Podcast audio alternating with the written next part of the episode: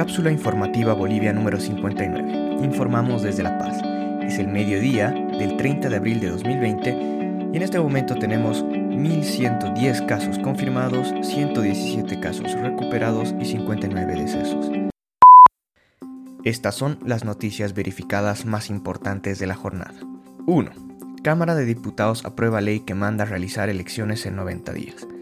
Las elecciones generales que tenían que realizarse este domingo 3 de mayo fueron suspendidas por el Tribunal Supremo Electoral en cuanto se determinó la cuarentena debido a la imposibilidad técnica y logística de seguir adelante con el calendario electoral. El día de ayer, el presidente de la Sala Plena del Tribunal Supremo Electoral, Salvador Romero, defendió ante la Asamblea Legislativa el proyecto de ley presentado por su institución. El mismo indicaba que el tribunal definirá una fecha para las elecciones entre las fechas 28 de junio y 27 de septiembre, basado en criterios médicos y científicos, y que además el calendario electoral se retomaría en donde se había suspendido, consolidando las actividades ya realizadas. Sin embargo, el Pleno de Diputados ha aprobado por mayoría una ley en la que se indica que se dan 90 días al TSE para la organización de las elecciones o sea que las elecciones deberían realizarse hasta el día 2 de agosto. Al respecto, Romero declaró, el TSE va a ser, por supuesto, respetuoso de las leyes que adopte la Asamblea Legislativa. Este es un principio básico del Estado de Derecho.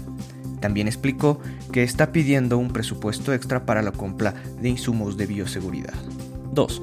Ministro de Salud asegura 10.000 pruebas para el mes de mayo. El día de ayer, el ministro Navajas ha señalado que estamos en la capacidad de duplicar el número de pruebas en el siguiente mes.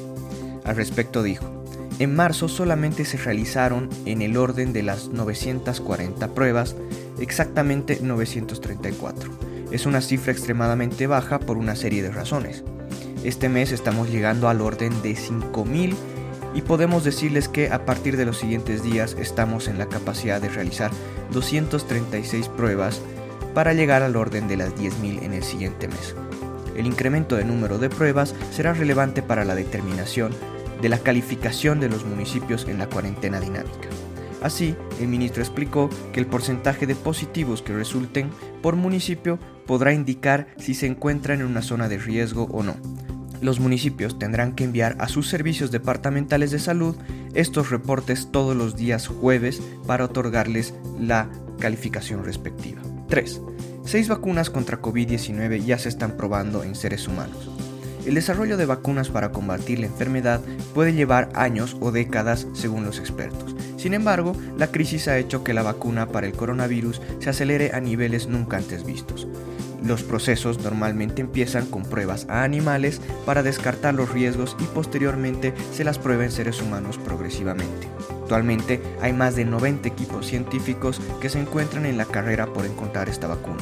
Seis de estos proyectos ya se están probando en humanos. Estos son, de Estados Unidos, Moderna Therapeutics e Innovo Pharmaceuticals. De China, CanSino Biologics, Instituto Médico Geoinmune de Shenzhen y el Instituto de Productos Biológicos de Wuhan. La última es la del Instituto Jenner de la Universidad de Oxford en Reino Unido.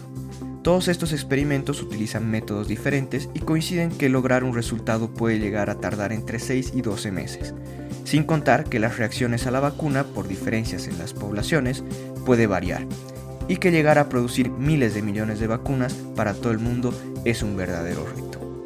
Les recordamos que el día de mañana, primero de mayo, es feriado, por lo que no habrán salidas. Las mismas serán retomadas el día viernes en compensación al día de mañana. Muchas gracias por escuchar. Por favor, cuídate y cuida de los demás tomando las medidas de precaución necesarias definidas por nuestras autoridades. Si tienes alguna duda o presentas fiebre, tos seca y dificultad para respirar, llama para pedir ayuda a las líneas gratuitas 810 1104 y 810 1106 si tienes más de 65 años y necesitas ayuda para abastecerte de alimentos o comprar medicinas, llama al 810-1005.